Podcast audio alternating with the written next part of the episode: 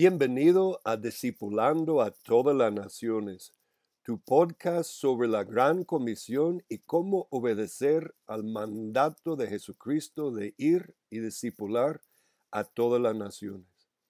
Ya han pasado más de dos mil años desde la crucifixión, muerte y resurrección de nuestro Señor Jesucristo, y aún hay confusión en la iglesia sobre el significado de este mandato.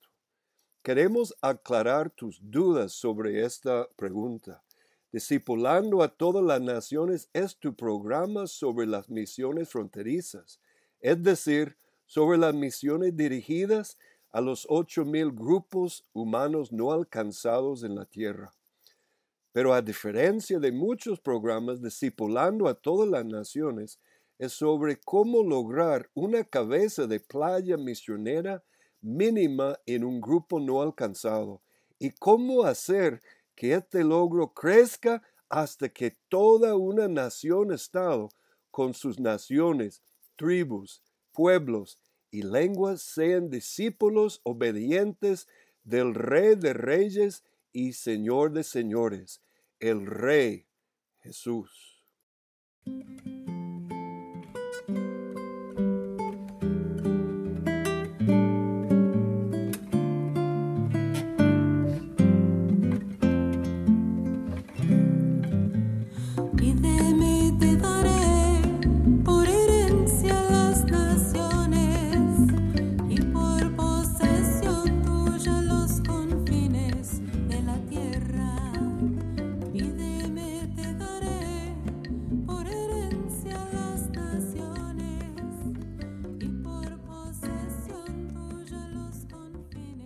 Bienvenido a Discipulando a todas las naciones, tu programa sobre las misiones fronterizas y la gran comisión del Rey Jesús.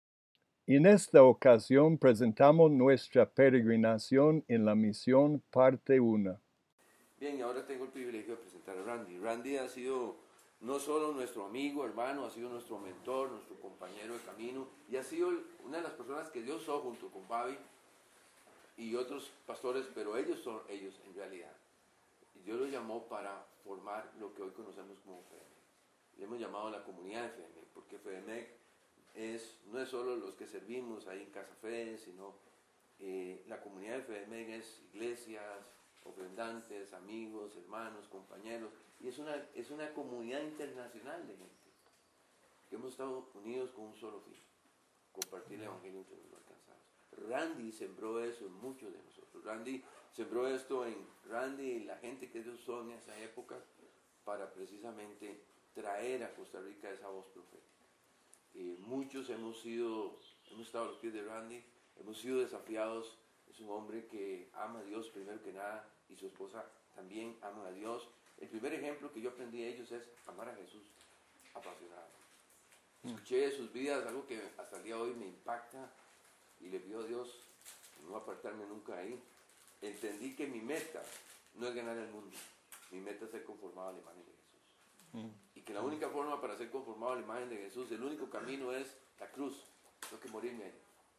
Y cuando yo estoy bien muerto, recibo vida y me capacita para la tarea. Y la tarea es ir y compartir el Evangelio con los menos alcanzados. Compartir el Evangelio con su familia, compartir el Evangelio donde usted pasa el 80% del tiempo en este momento, es tu campo de misión. Algún día puede ser Irán, Afganistán, lo que sea. Pero por ahora, el 80% donde usted invierte su tiempo, esa es su misión. Y desde ahí Dios te prepara y te capacita para luego lanzarte a la misión. Eso lo aprendí de él, de este hombre, de Babi. Y entonces para nosotros es un, muy hermoso para FEDEMEX saber que a través de, de Randy, de su esposa, luego su familia, sus hijos también, que tienen una parte muy importante en todo esto también, y una serie de hermanos que nos hemos ido sumando a lo largo del camino, por 34 años hemos estado creyendo de que Dios le dijo a Costa Rica, has dejado de ser un campo misionero y ahora eres una fuerza misionera, así es que Amén. salir a las naciones. Ese ha sido nuestro desafío, ese ha sido nuestro sueño y le presento a uno de los hombres que ha traído ese desafío a nuestros corazones. Amén. Gracias, Carlos. Gracias. Bendiciones. Te amamos mucho. Aleluya. Amén.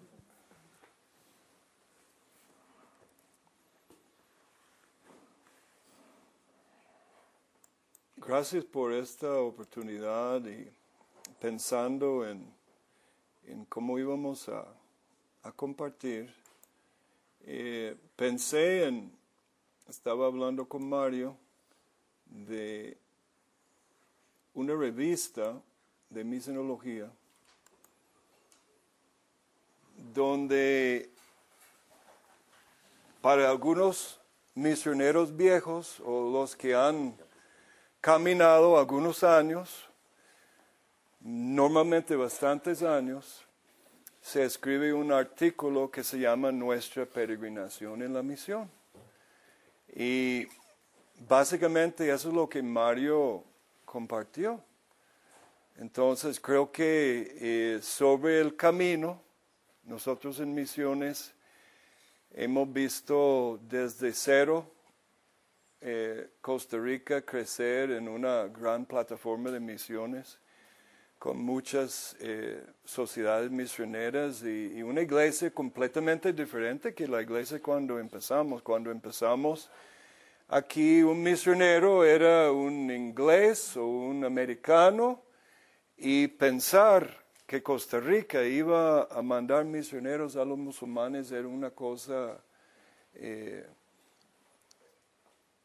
no pensaba en aquellos años. Parece ridículo, ¿no, Yami? Parece como, como eh, eh, historia de la época de los dinosaurios, ¿no? Pero porque mucho ha cambiado. Entonces queremos compartir un poco de nuestra peregrinación y gracias por la oportunidad porque me hace pensar, y estaba hablando con Mario, que debemos crear algún foro en el país para los misioneros que han caminado algunos años, como Carlos, como eh, Gustavo y otros que, que, que, han regresado, un foro de reflexión misionológica. Entonces lo que quiero hacer, y, y Cintia, necesitamos tu aporte, wow, qué experiencias que ha tenido Cintia. Eh, y pensar en lo que Dios nos ha enseñado. Entonces yo quiero que esto sea un conversatorio, no una, eh, un discurso, ¿verdad? Eh, entonces voy a ir mostrando algunas ideas que tengo de nuestra trayectoria a través de imágenes. Voy a ir hablando y me gustaría que, que haya, a medida que progresamos, eh, como una interacción de parte suya.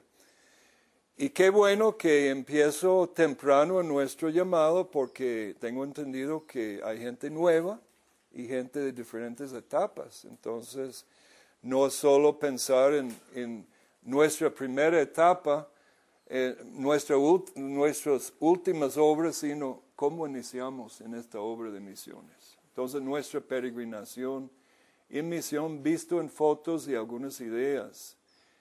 Y ¿Cómo no empezar como el llamado, no? Y yo insisto en lo que dijo Pablo, más cuando agradó a Dios que me apartó desde el vientre de mi madre y me llamó por su gracia. Yo de joven pensaba que esto era algo solo para Pablo, algo solo para Jeremías, algo solo para Juan el Bautista.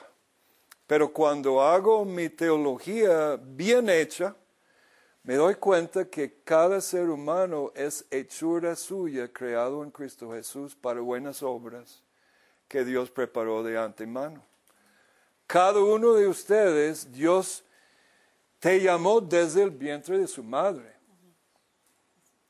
Entonces, esto aplica tanto a, nosotros como a Pablo, como Jeremías, como Juan el Bautista, a todos ustedes. Créeme, es verdad. Y teológicamente es verdad. Ahora, no es que todo el mundo es llamado a ser misionero a las naciones. Eso sí. Pero todos tenemos un llamado muy claro y tenemos que descubrirlo. Eh, comparto esto porque nuestro caminar empezó con una organización que en aquellos años llamábamos Cruzada Estudiantil y Profesional, en inglés Campus Crusade for Christ. han cambiado a un nombre ahora que no me gusta, Crew. Quizá ustedes han escuchado de Crew, que no me gusta. Porque tienen vergüenza ahora de, de- de esta palabra cruzada.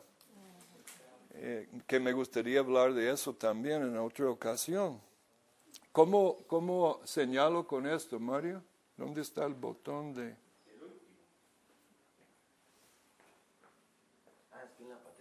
¿O esta?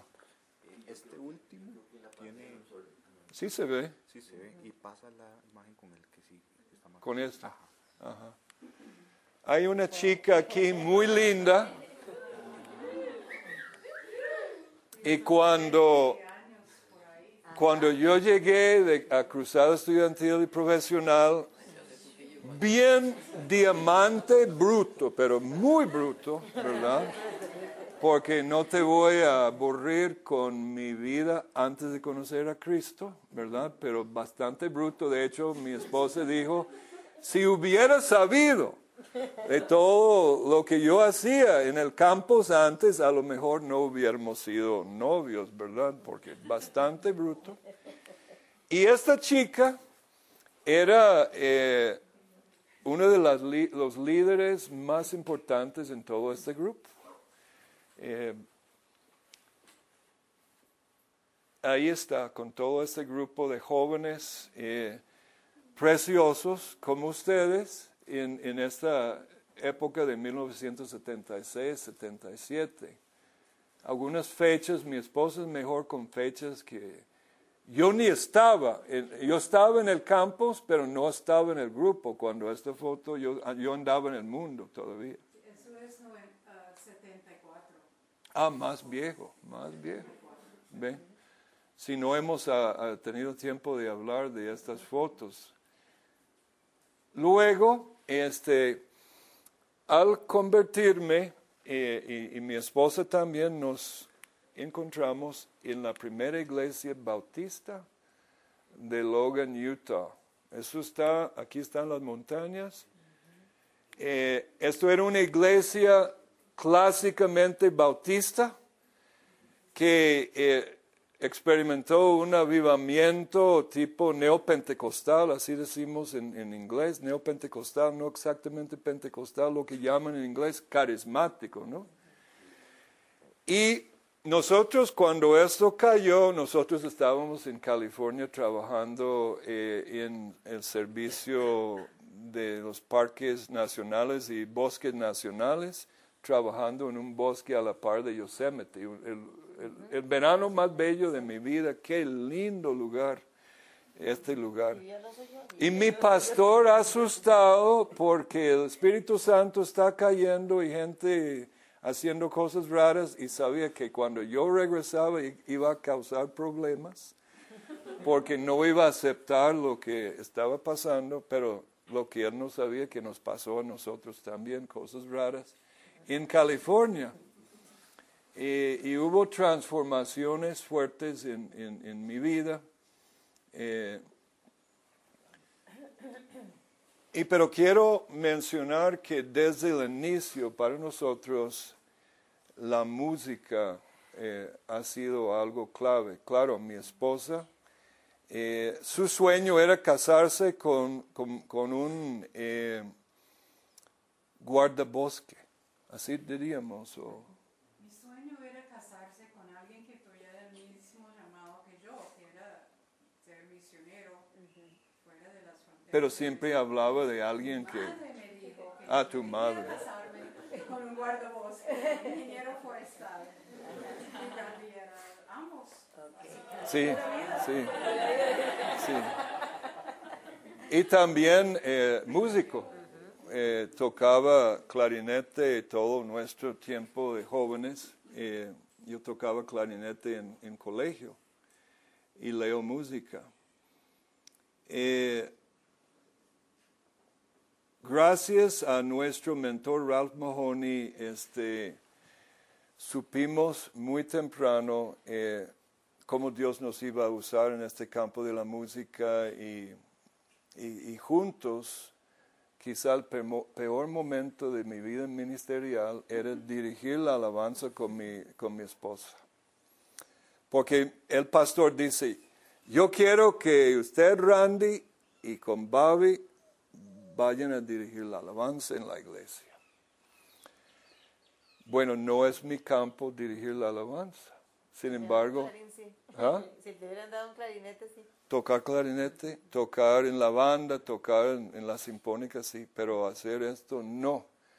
Pero Dios tenía su propósito y eso, eso es un punto que quiero aclarar. Antes del campo, antes que Dios realmente revela tu destino, tu, tu propósito en la vida, muchas cosas van a suceder en tu vida y, y cada uno tiene un propósito. Y esto de que yo tuviera que, por cuántos años fue esto, como dos años o un- dos años, juntos dirigimos la alabanza y para mí era orar y orar y orar y, y llenarme con Dios para ver si sobreviviera a esta experiencia, porque no era, no era lo que más me gustaba y lo, lo- lo logramos. Pero estableció eh, en nosotros, eh, y siempre ha sido parte de, de la vida de mi esposa, la música. Y eso viene después, esto de la música en, en las misiones. Algo muy importante que hasta el día de hoy sigue siendo una tristeza, de que los músicos y los que están muy involucrados en, música en las iglesias no reciben llamado a hacer lo que dice Pablo, cantaré a ti entre las... No dice cantaré a ti entre la iglesia o entre las iglesias, cantaré a ti entre las naciones. De ahí entra el tema de cómo usar la música entre las etnias. Eh, mi llamado personal y nuestro llamado como pareja, eh, Dios me dio a mí un llamado a lo que llamo fundador, ser fundador de algo. Y en 1978, prob- probablemente en el mes de enero o febrero, en un invierno que nunca olvido, eh, que fue un, un frío que andaba en 20 bajo cero, 30 bajo cero, terriblemente frío. Vamos caminando hacia un teatro que que se llamaba Redwood Theater. Estaba tratando de buscarlo en el internet, creo que ni existe. En el centro de nuestro pueblo, donde, estuvi- donde estuvimos eh, estudiando, este, y fuimos a ver una película. Se, llama, se llamaba, quizá ustedes han escuchado esta película durante Semana Santa, Hermano Sol, Hermana Luna. ¿Cuántos lo han visto? De San Francisco de Asís. Y eso es como el valle donde vivimos y, y pueden apreciar la nieve y el frío. Y ese es el tabernáculo, no, ese es el templo mormón, porque ese es un lugar lleno de mormones. Buen entrenamiento para los que quieren trabajar después con musulmanes, ¿verdad? Interesante eh, la comparación. Y durante la película, yo empiezo a llorar, in- o sea, no podía controlar mi, mis lágrimas y realmente sollozando durante la película, tanto era que a mí me daba eh, vergüenza. Eh, y, la- y los amigos decían, ¿qué le pasa a él? Porque estaba temblando y estaba llorando como un bebé. No tenía idea qué me estaba pasando, ¿verdad? Este, y así quedé toda la película así llorando. Nosotros, curiosamente, en este momento, vivíamos en una comunidad cristiana que podría ser rara para ustedes jóvenes, que también es parte de nuestra preparación para lo que Dios tenía antes. Nuestro pastor nos dio este permiso de varios casados y había extrañamente, pero proféticamente, una nueva, un nuevo convertido mujer de Irán, extrañamente, que vivió con nosotros. ¿Qué errores cometimos con esta? pobre muchacha. Eh, porque yo no tenía ni noción de misiones, ni nada transcultural, y cómo la maltraté realmente porque no apreciaba su comida, ¿verdad?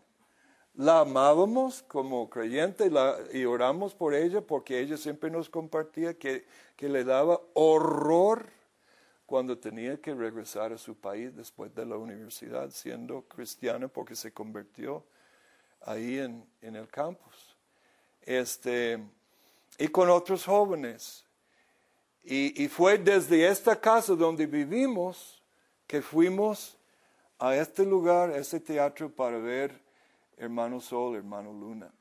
Después regresamos a la casa donde vivimos y yo subí al tercer piso donde estaba el aposento alto que llamábamos y me metí ahí a orar y a orar hasta altas horas en la noche, pero no escuché nada. No entendí nada, solo supe que la vida de este hombre me había eh, tocado profundamente. Podría parecer para un latino evangélico como algo raro, ¿no? Pero yo era joven eh, y, y- para mí era irrelevante, católico, protestante, simplemente eh, era obvio que este hombre amaba a Jesús con todo su corazón.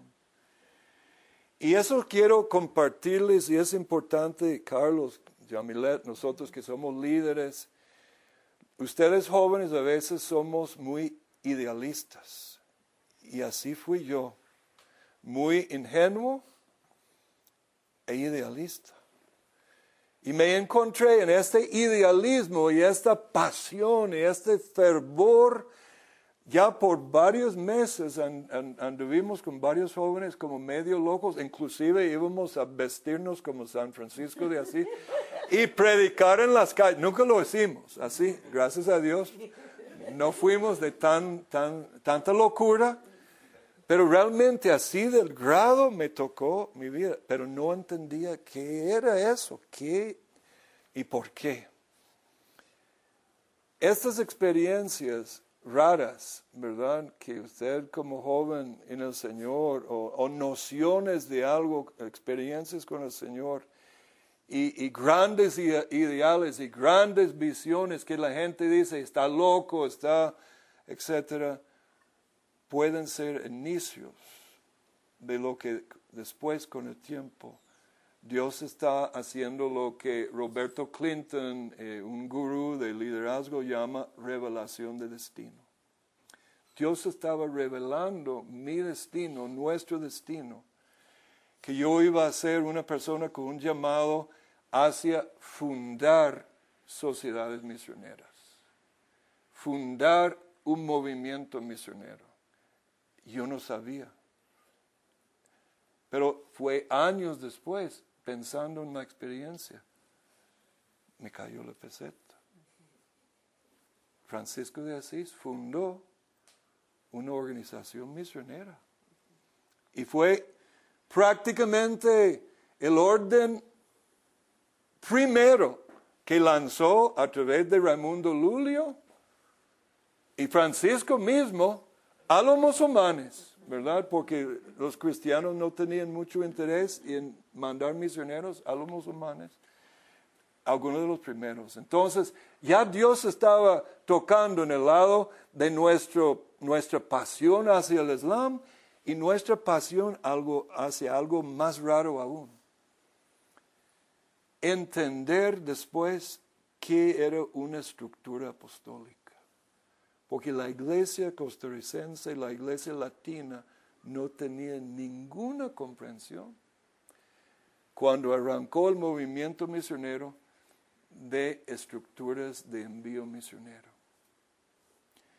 Y yo supe después que parte de mi llamado y luego lo pasé al discípulo que tomó el lugar mío en Fedemec, Alan Matamoros, una pasión por este, entender la necesidad de estructuras como PMI, como fronteras, como HMF, como HUCUM, etcétera, etcétera. Los pastores no entendían. Y dichosamente me contaba, nosotros contábamos con ciertos mentores que nos fortalecieron cuando los pastores que no entienden nada, curiosamente los pastores en América Latina que disfrutaron toda la iglesia de América Latina era fruto de misioneros enviados por iglesias y agencias misioneras, entendían que esas agencias misioneras no eran necesarias. Entonces, ¿de dónde vino ese pensamiento?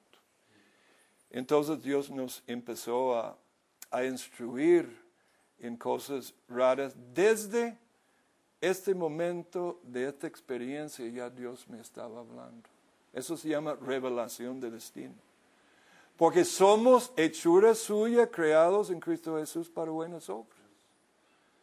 Entonces, no subestima tu experiencia universitaria, lo que usted está estudiando, donde usted está trabajando, etcétera, etcétera, porque Dios, su mano, yo, yo soy muy calvinista en eso, que creo en un Dios de providencia, un Dios soberano en nuestras vidas. Mi idealismo me llevó a esta, esta locura, ¿verdad? Con San Francisco de, Asís. Pero este idealismo es importante y hasta el día de hoy, eh, qué curioso también que yo soy ecólogo forestal. Cuando tuve la experiencia de la llenura del Espíritu Santo, uno de los impactos que fue en mi vida, que yo me enamoré ya yo estaba enamorado de la naturaleza, pero me trepó a otro nivel, como de ver las flores, los árboles y todo desde otra perspectiva espiritual bíblico. Y también Francisco de Asís tenía esto. Eso debe ser natural. Toda esta locura de la ecología, yo me di cuenta, no tiene nada que ver con realmente amor por la creación. No es así. Y de hoy, hoy por hoy es más, eh, tiene que ver con cosas de la izquierda que más que cualquier otra cosa.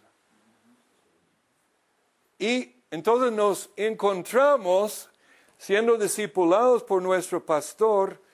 Ese es el tabernáculo de los mormones en nuestra ciudad donde vivíamos. Entonces, en vez de andar como locos vestidos como San Francisco de Asís, decía el pastor, ya basta pastor, porque él nos estaba entrenando para salir, pero nunca salíamos y nosotros jóvenes, vamos a salir y empezamos a salir y justo en este lugar, casi donde está la sombra, me encontraba con jóvenes predicando a misioneros mormones antes de lanzarse al campo misionero y, ellos escupiendo, literalmente escupiendo nuestra cara, burlándose de nosotros, pero un grupo de jóvenes radicales predicando en las calles y ahí en nuestro pueblo y tratando de evangelizar a los mormones. Y después, con este afán idealista cristiano de volver a la iglesia primitiva. Nuestro pastor predicaba mucho sobre cómo era la iglesia primitiva. Él, tenía su doctorado en eh, una universidad bautista, era muy profundo. Él hablaba de cómo era la iglesia primitiva, entonces por segunda vez nos lanzamos a un lugar como esto.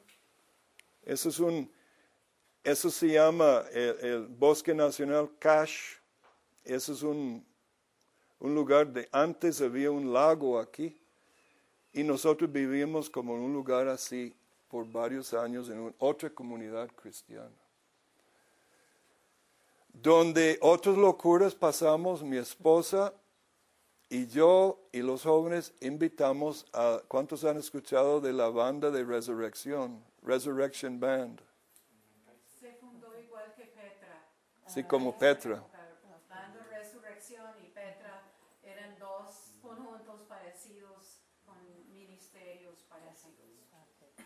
Entonces, en la U, mi esposa con una banda que tenían, tocaban con Resurrection Band, que es como Petra, en la U, en un, evento que tuvimos. ¿El conjunto se llamaba? Banda de Resurrección. Así, pero nosotros. Ah, no, Power and Light Company. Allá no es fuerza y luz, es poder y luz. La banda se llamaba banda poder y los que nos conocen no pueden imaginar mi esposa eh, tocando un- un- un- una banda rockero con guitarra y todo con Resurrection Band. Eso fue tremendo.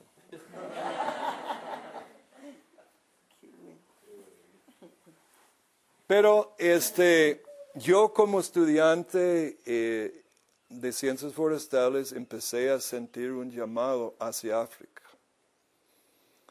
Y, y juntos eh, sentimos un llamado hacia las misiones. De hecho, nos dimos cuenta muchos años después que en el mismo evento nos habíamos dedicado ah, al Señor para servir en misiones de, de cruzada estudiantil y profesional.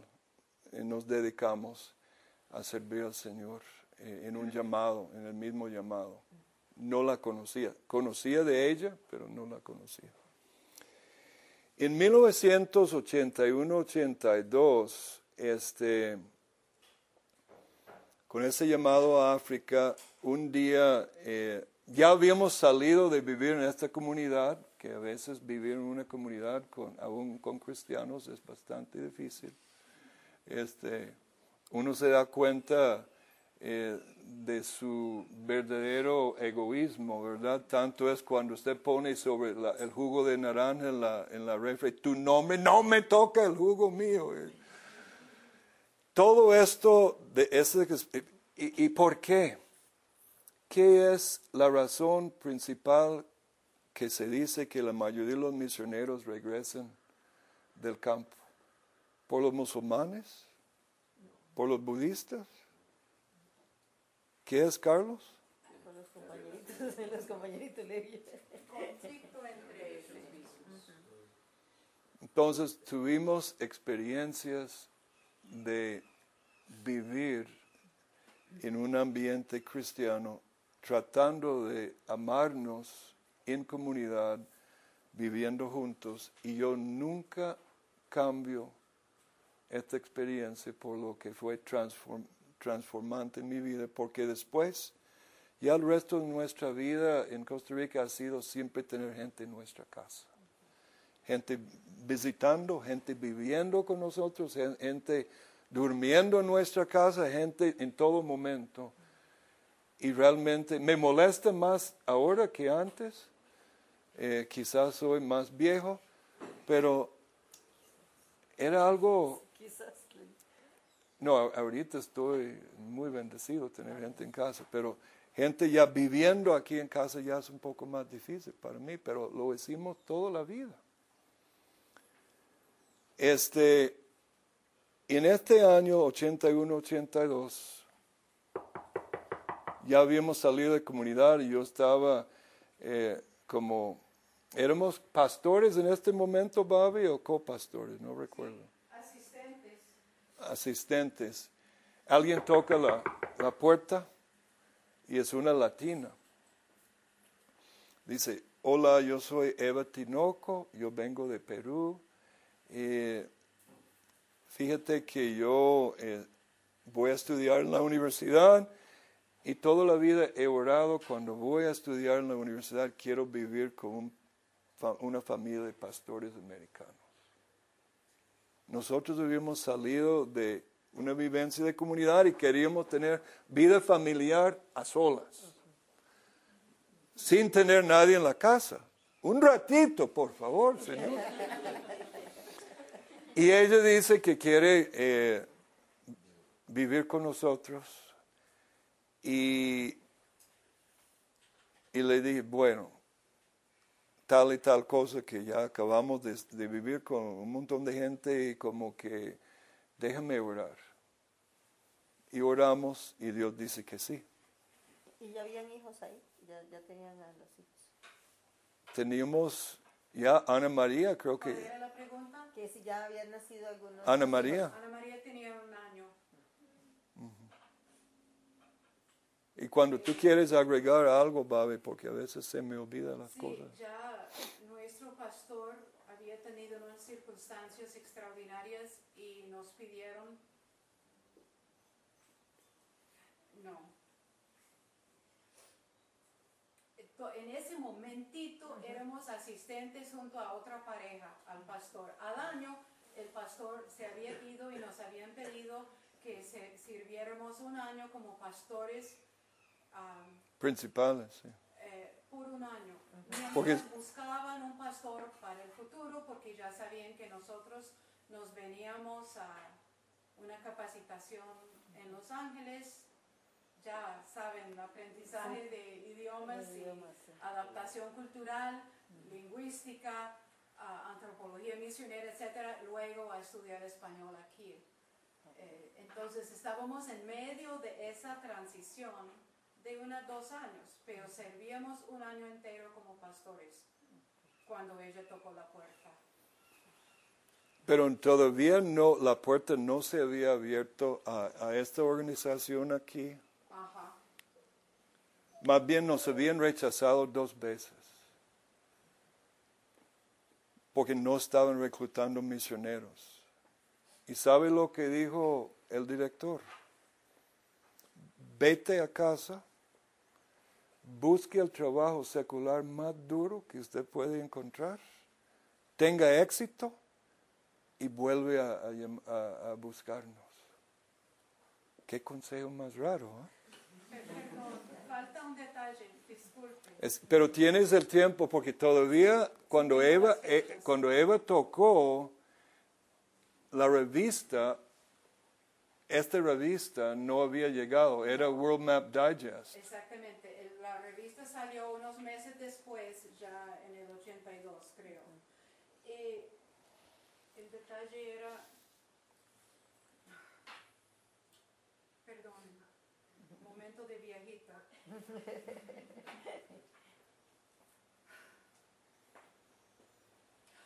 El consejo, doc- uh, Ralph Mahoney, fundador de ah, World Map, la misión que Una agencia misionera. nos entrenó, nos envió. Eh, él dijo, termina, dice el Señor, algo así, termina lo que tu mano ya ha encontrado. O sea, termina tu maestría.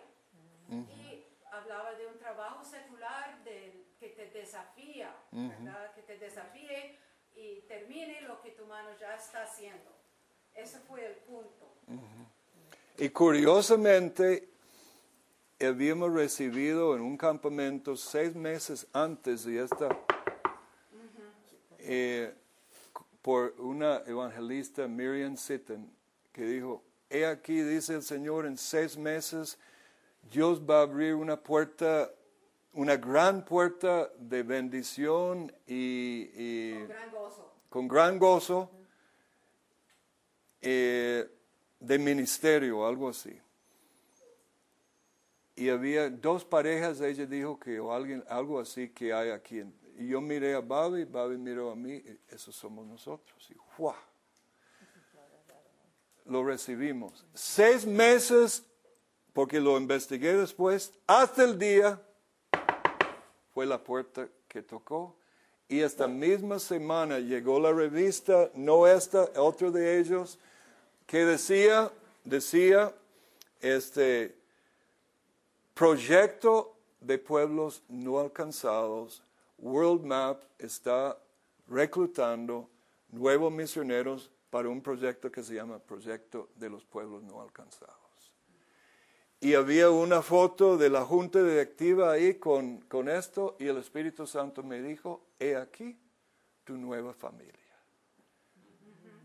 Se cumplió la profecía seis meses al pie de la letra y viajamos dejando la iglesia ya en manos de otro pastor.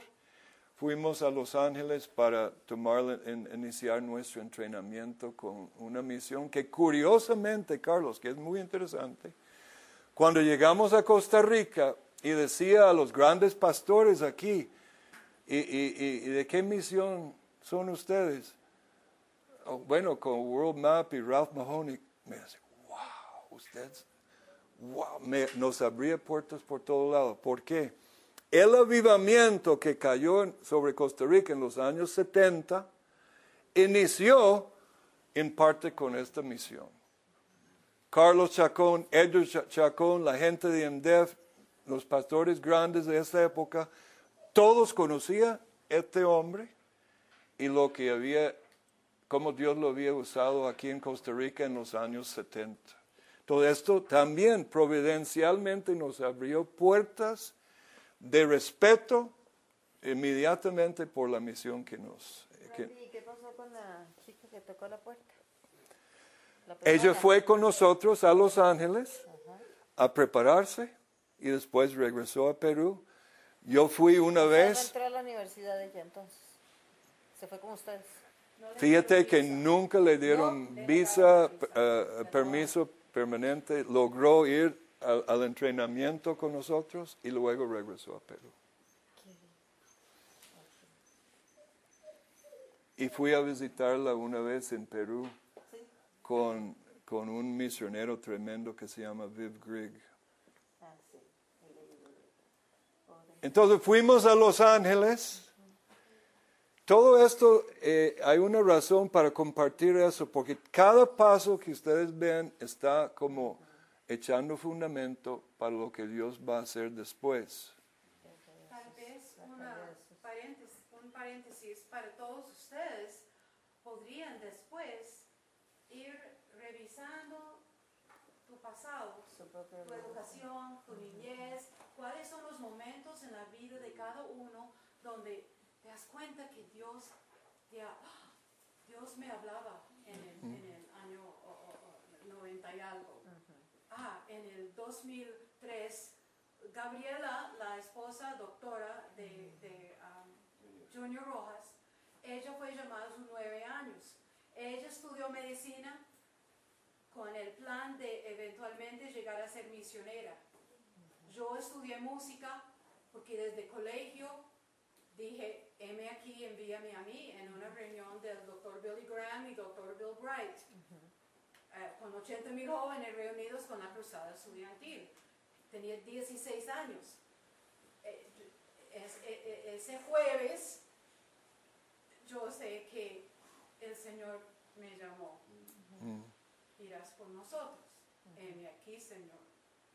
Entonces, eh, me gustaría que lo que Randy está compartiendo es parte de nuestra historia, eh, mover de Dios en nuestra vida. Ahora cada uno de ustedes podría revisar. ¿Cuándo me ha hablado el Señor? ¿Cuándo me ha confirmado? ¿Cuándo me ha mostrado algo en mis estudios universitarios? Eh, o sea, me gustaría desafiarlos a que revisen los años pasados para ver cómo les ha hablado el Señor a través de una persona, un evento, la naturaleza, un animal, tu abuela, o sea, la oración ah, eficaz de la abuela justa puede mucho. Exacto. Qué bueno. Amén. Sí, Cuando tú desarrollas tu proyecto de vida, eh, parte que enseñamos es hacer un análisis de todos los pasos de re- revelación de destino desde tu familia, tus abuelos y todo. Y vas a ver cosas tremendas, cosas tremendas. Por A o B, cuando llegamos a Los Ángeles, yo odiaba las grandes ciudades, no quería nunca estar en una gran ciudad, pero me enamoré con Los Ángeles. Y vivimos en un ba- una barriada de puros latinos, y en un momento de bastantes disturbios en las calles y todo, creo que quemaron carros y cosas ahí cerca donde vivíamos, nuestra niña ahí en el barrio latino, ahí cerca a al Angeles Temple, donde Amy Simple McPherson, la famosa predicadora del- de la iglesia cuadrangular, eh, y curiosamente nos encontramos en la iglesia de- del presidente de esta denominación por muchos años, Jack Hayford, eh, asistiendo mientras preparábamos para este, misiones y estudiando también en Fuller Seminary, en, en la parte de, de misionología. Bueno, eso es como que nos lleva al entrenamiento. Cuando llegamos al entrenamiento y, y esta experiencia eh, cerca a Azusa Street, los que conocen el pentecostalismo, Azusa Street, Amy Simple McPherson, Jack Heffer tenía una mega iglesia y ahí asistíamos en esta iglesia y nuestra introducción al seminario Fuller, porque en este momento era el seminario misionológico número uno en Estados Unidos. Ya no es, pero eh, eh, aún sigue Gracias siendo por muy estar con nosotros en este tu podcast sobre la Gran Comisión. Espero que hayas disfrutado el mensaje. Si deseas saber más sobre el tema presentado o si tienes dudas o preguntas sobre los detalles del mensaje, puedes buscar las notas sobre el programa en www.ifmb.org rayo inclinado DTN 019 o en el correo electrónico dtn arroba himf.org.